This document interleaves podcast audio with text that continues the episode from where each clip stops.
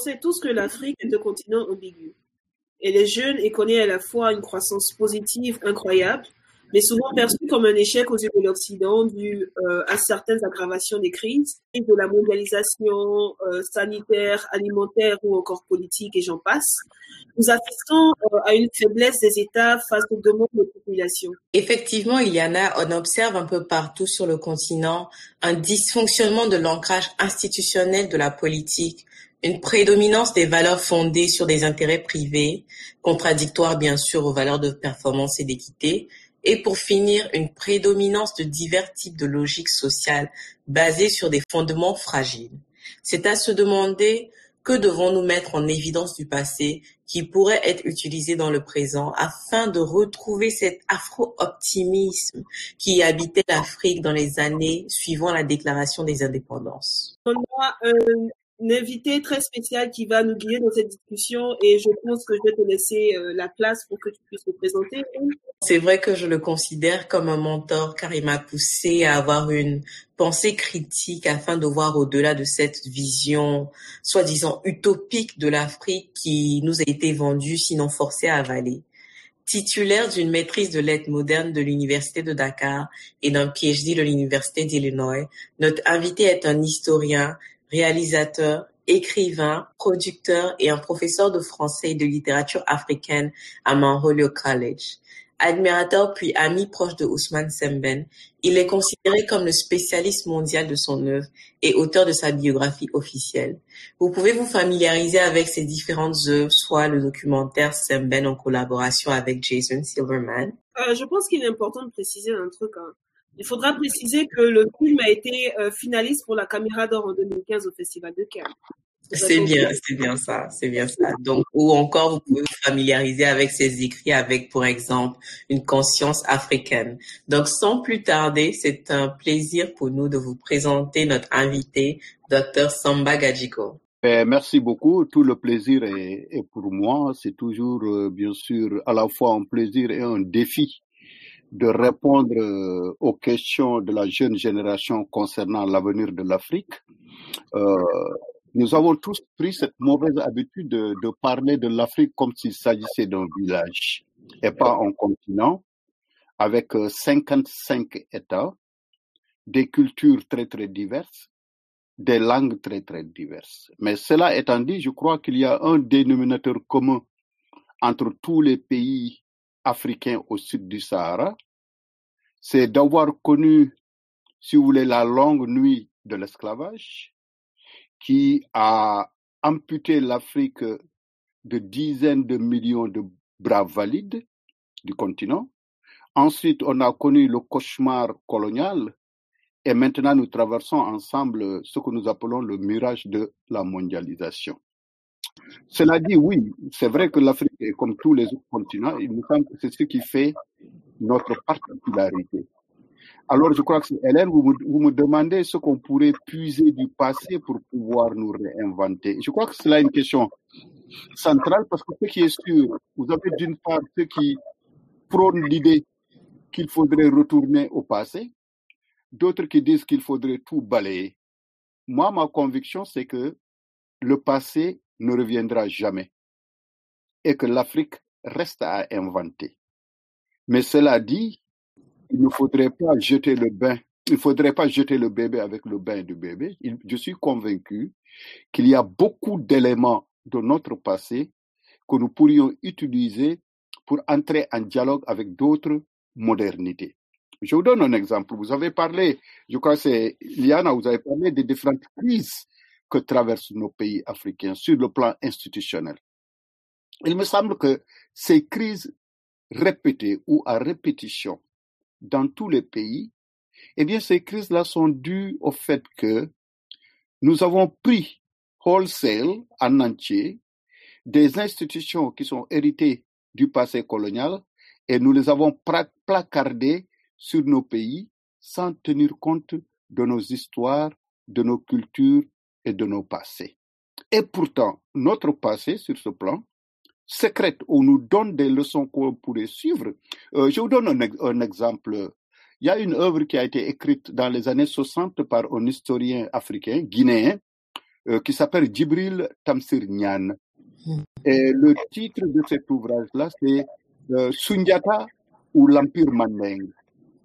Eh bien, Sundiata, qui est ce personnage extraordinaire dans le passé colonial africain, avait déjà réussi au XIIIe siècle, hein, je, vous, répète bien, je ne me suis pas trompé, au XIIIe siècle, il avait créé tout un empire qui était presque une fédération de plusieurs États, au le Mali, le Sénégal, la Côte d'Ivoire, la Guinée, et ce qui fait qu'aujourd'hui, d'ailleurs, on parle de l'Empire manding. Si vous allez aujourd'hui dans le nord de la Côte d'Ivoire, ou bien vous allez dans le sud du Burkina Faso, vous avez ce qu'on appelle par exemple les Djoula. Eh bien, les Djoula ne sont rien d'autre qu'une émanation de cet empire mandingue-là. Et à la fin de cette œuvre, donc, qui s'intitule Sundiata ou le peuple mandingue, Sundiata nous a donné l'exemple d'une fédération africaine qui serait basée sur les valeurs africaines. Alors, au lieu de nous inspirer de ce passé, alors qu'est-ce que nous avons aujourd'hui? Nous avons des crises à répétition auxquelles vous avez fait allusion. En Côte d'Ivoire, c'est des troisièmes mandats. En Guinée, c'est des troisièmes mandats. Aujourd'hui, au Burkina Faso, c'est des élections pour un deuxième mandat, alors que on a une sorte de, euh, prêtez-moi l'expression, on a une sorte de, de, de, de diarrhée institutionnelle incontrôlée, parce que tout simplement, ces institutions africaines, ce qu'on appelle la démocratie à l'occidental, à mon avis, devraient être habillées des habits de nos cultures africaines. Et je crois qu'il y a cela. Ensuite, bien sûr, à peine sorti du long cauchemar colonial, nous tombons dans ce qu'on appelle la mondialisation, qui n'est en fait pas, à mon avis, une mondialisation, parce que c'est un flux à sens unique qui va du nord vers le sud. Vous regardez, je ne suis pas économiste, mais si vous regardez par exemple les statistiques des Nations Unies, l'Afrique compte pour moins de 2% dans le commerce mondial. Donc nous recevons beaucoup plus d'importations qui viennent d'Occident que nous n'exportons vers l'Occident. Tous les jours en Afrique, surtout votre génération, nous, par exemple, notre génération, on revenait de l'école, il y avait la mère, il y avait la grand-mère, il y avait le village, il y avait les contes, il y avait les légendes. Vous quittez l'école aujourd'hui, vous retournez à la maison, c'est la télévision qui vous inonde jusque dans votre chambre à coucher. Donc, il me semble que c'est cette sorte de crise de valeur, le vide qui a été laissé par notre passé n'ayant pas été comblé par la génération de nouvelles valeurs, évidemment, ces valeurs-là, nous nous empruntons ailleurs et ça fait l'absurde. Si vous prenez le toit d'une case et que vous le mettez sur une autre case de dimension différente, certainement vous choisissez, vous produisez une monstruosité. Donc, d'une manière générale, à mon avis, voilà la radioscopie de nos situations. La, évidemment, la situation est beaucoup plus complexe, mais d'une manière schématique, il me semble que c'est là notre problème. Au lieu de tourner vers les traditions de nos arbres à palabres, d'inventer nos propres institutions, non, nous avons nos présidences, nous avons nos assemblées nationales, nous avons nos conseils économiques et sociaux, etc., etc. Toutes alors des institutions qui ont été prises, empruntées ou qui ont été forcées pendant la période coloniale et que nous continuons à pratiquer sans réflexion aucune par forme de ce que j'appellerais une paresse intellectuelle en fait. Mmh mmh Je suis tout à fait d'accord avec vous, euh, docteur Gadjigo, sur le point de mondialisation et cette nouvelle forme de, colonialisme, euh, de, euh, de, colonialisation. Euh, donc, du coup, j'aimerais savoir, pensez-vous que le mot indépendance euh, a gardé sa définition quand on voit les événements, l'évolution des événements de 1960 à 2020 Mais moi, j'ai une manière très, très simple, très prosaïque de définir l'indépendance. À ce niveau, je suis resté, si, si vous voulez, au niveau de, de l'analyse de ma grand-mère. Pour savoir aujourd'hui, à Abidjan, si vous êtes indépendant, regardez à votre bol quand vous êtes en train de manger à midi. Est-ce que votre, je ne sais pas moi, est-ce que les produits qui sont dans votre bol sont des produits que vous avez importés ou bien c'est des produits que vous avez euh, euh, cultivés localement. En tout cas, nous, sur le plan du Sénégal, le riz, nous l'importons. Nous cultivons l'arachide, mais l'huile, nous l'importons. La tomate, nous en cultivons, mais quand elle est finie sous forme de concentré, nous l'importons. Donc, quand un peuple importe tout ce qu'il consomme et ne consomme rien de ce qu'il produit, c'est ma définition même du manque d'indépendance et du néocolonialisme. Si vous prenez par exemple aujourd'hui, bon, je ne connais pas très bien la Côte d'Ivoire, mais je crois pouvoir m'aventurer à dire que l'électricité que vous consommez n'est pas produite par une compagnie ivoirienne. Les robinets, l'eau qui vous vient dans les robinets, il y a 5, 60% de chances que la compagnie qui contrôle l'eau en Côte d'Ivoire n'est pas une compagnie créée par des, par des Ivoiriens autochtones. À partir de ce moment, je crois, il y a bien lieu de se poser la question à quoi sert l'indépendance et c'est quoi l'indépendance? J'aimerais revenir sur euh, un point que vous avez soulevé, c'est les valeurs, la crise de, de, valeurs.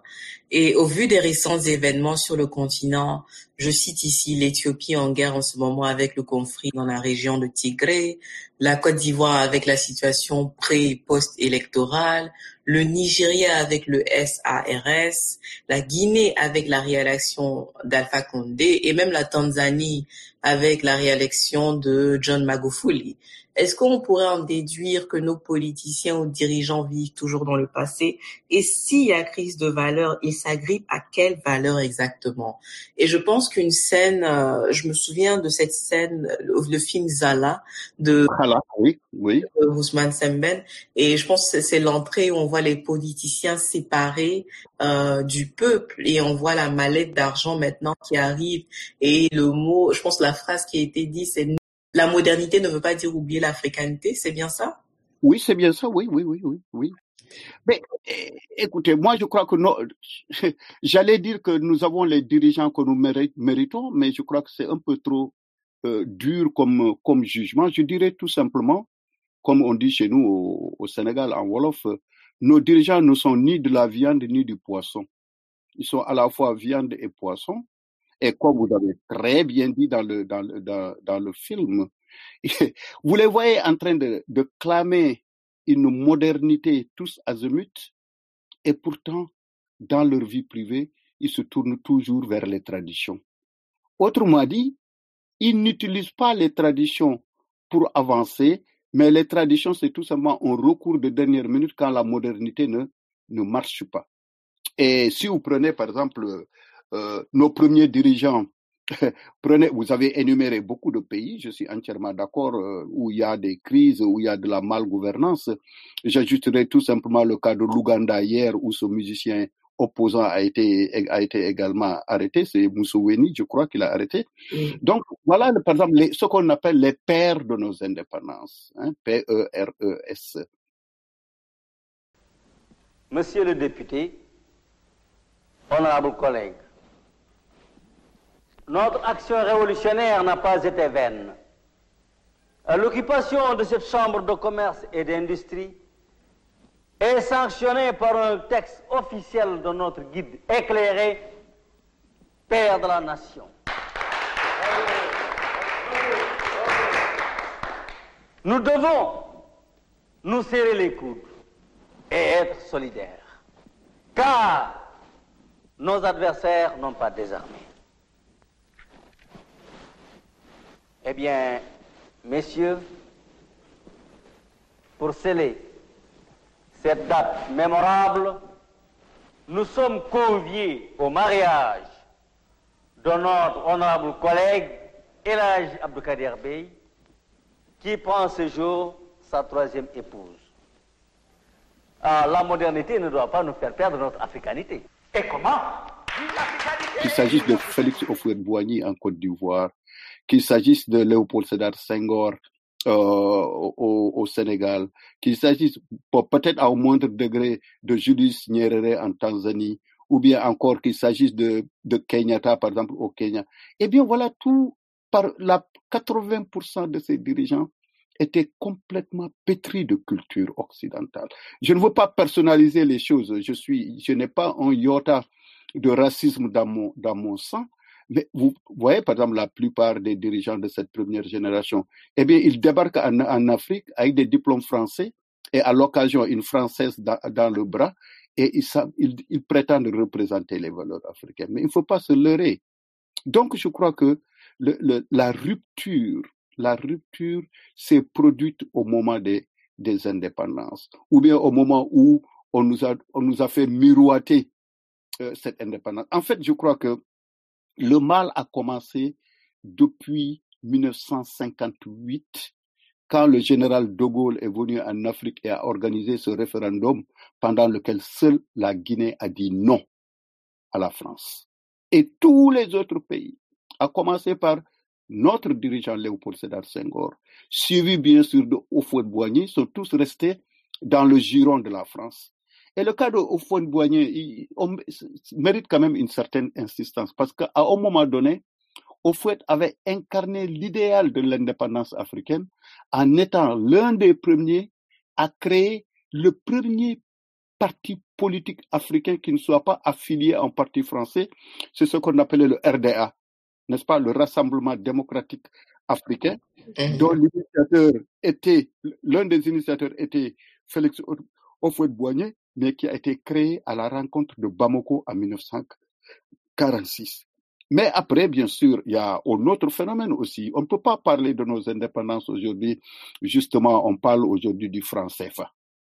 Mais le franc CFA, c'est la forme d'esclavage la plus subtile qui nous a été imposée par De Gaulle depuis 1945. Et qu'est-ce que De Gaulle avait fait? Il avait vu qu'après la guerre, si vous voulez, le, la colonisation par l'épée n'était plus possible. Donc, il fallait changer de donne, qu'il fallait changer de, paradigme. Pour continuer à contrôler nos États, nos États qui étaient sur le point de naître, ils ont appliqué la même tactique que l'Allemagne avait appliquée pendant l'occupation de la France. C'était de nous imposer une monnaie qu'on appelle le CFA. C'est le franc. Le CFA, en fait, ça signifiait le franc des colonies d'Afrique. Évidemment, qu'est-ce qu'on dit? Compagnie française d'Afrique, etc. Jusqu'à présent, nous sommes soumis à cette même monnaie-là qui fait que nous ne contrôlons aucun de nos destins économiques, politiques et sociaux aujourd'hui. Tout est décidé à Paris. Si Macron ne voulait pas que Ouattara ait un troisième mandat, il ne l'aurait pas. Ça, c'est certain. S'il ne veut pas, s'il ne voulait pas qu'Alpha Condé ait un troisième mandat, il ne l'aurait pas. Donc voilà, si vous voulez, d'une manière générale et encore très très schématique, je crois que la, la, réalité, nous, nous ne sommes plus ancrés, nous ne savons même plus, il y a un vide de valeur. Et, de, et ces mêmes personnes qui viennent, par exemple, qui nous parlent de droits de l'homme, mais est-ce qu'il y a une plus grande violation des droits de l'homme qu'aux États-Unis? Est-ce qu'il y a une plus grande violation de l'homme qu'en France? Est-ce qu'il y a une plus grande violation de l'homme qu'en Allemagne? Dans des pays dans lesquels le développement ne se mesure pas en fonction du bien-être des hommes, mais en fonction de l'accumulation des biens matériels. Voilà ce que nous, avons imité, que nous avons hérité de l'Occident et que nous avons placardé dans, dans nos pays. Résultat, catastrophe.